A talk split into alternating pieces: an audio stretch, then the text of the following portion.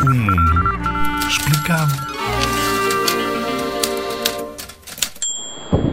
Avalanche. As notícias falaram recentemente de uma que aconteceu em Itália, numa reserva onde se faz ski, portanto, com muita neve e numa zona íngreme, inclinada.